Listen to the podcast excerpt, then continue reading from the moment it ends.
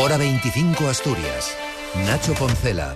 Última vuelta informativa Asturias en este martes en el que acabamos de saber que el Consorcio para la Gestión de Residuos Sólidos de Asturias, Cogersa, deberá licitar de nuevo el contrato para la gestión del combustible sólido recuperado, el CSR, ya que las tres empresas que optaban han quedado excluidas por motivos administrativos. Tudela de Beguín, Tudela Beguín, ya se descartó en diciembre por eh, presentó su propuesta fuera de plazo y ahora UNOSA y CT Servicios tampoco son aceptadas, entre otras cosas por no haber acreditado de forma suficiente la solvencia técnica que exigían los pliegos. La planta de tratamiento de fracción resto de serín costó más de 62 millones de euros y va a generar anualmente unas 150.000 toneladas de CSR.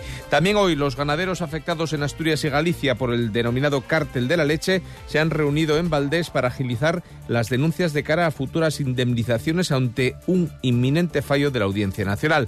Ocho de las principales industrias lácteas del país, entre ellas la asturiana Capsa, están acusadas de acordar el pago de leche entre los años 2000 y 2013 y en las próximas semanas se conocerá el fallo al recurso presentado en su momento. El Sindicato de Uniones Agrarias, encargado de la representación de cerca de 300 ganaderos asturianos es optimista, como señala el responsable de servicios jurídicos, Félix Porto. Por lo que llevábamos denunciando desde las organizaciones de este comportamiento por parte de determinadas industrias lácteas de, eh, eh, de alguna forma, manipular el mercado en lo referente a los precios que se le pagaba a los ganaderos en esos años. Y el presidente del Principado respalda las palabras del ministro de Cultura, Ernesto Hortasun, que ayer comparecía por primera vez ante la oposición y su propio grupo en el Congreso de los Diputados, defendió la la protección del asturiano. Es urgente proteger también dos lenguas minorizadas que son el aragonés y el asturiano. Lenguas que no son cooficiales pero que están reconocidas por sus estatutos de autonomía y deben ser protegidas como indica la Carta Europea de las Lenguas Regionales o Minoritarias, suscrita por España, así como la propia Constitución.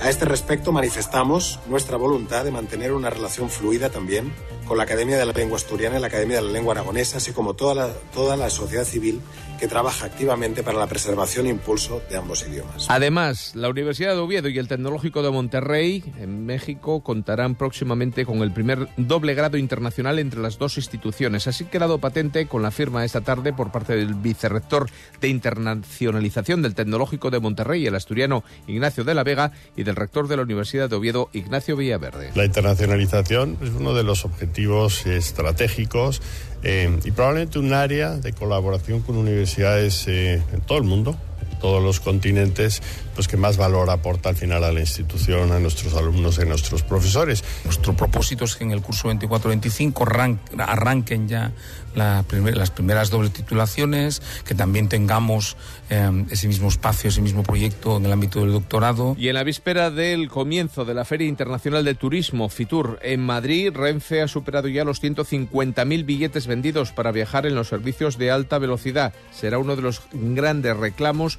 del espacio de Asturias, 900 metros cuadrados, en Fitur. La viceconsejera de Turismo del Principado, Lara Martínez, pasaba esta tarde por la ventana. Si algo marca eh, una fecha en el calendario de este año 2023 fue la llegada de la alta velocidad a Asturias, no solamente para el turismo, ¿no? sino por lo que implica para, para Asturias como comunidad autónoma. Por tanto, la alta velocidad tendrá sin duda un protagonismo especial en Fitur. Y después de Fitur llega Madrid Fusión. Allí estarán tres representantes de cocina de paisaje en la sala VIP entre el 29 y el 31. Será María Busta de Casa Utimio, Lara Roque Rodríguez, perdón, de Abarique en Gijón y Ramona Menéndez de Casa Berlamino Belarmino en Manzaneda, en Gozón.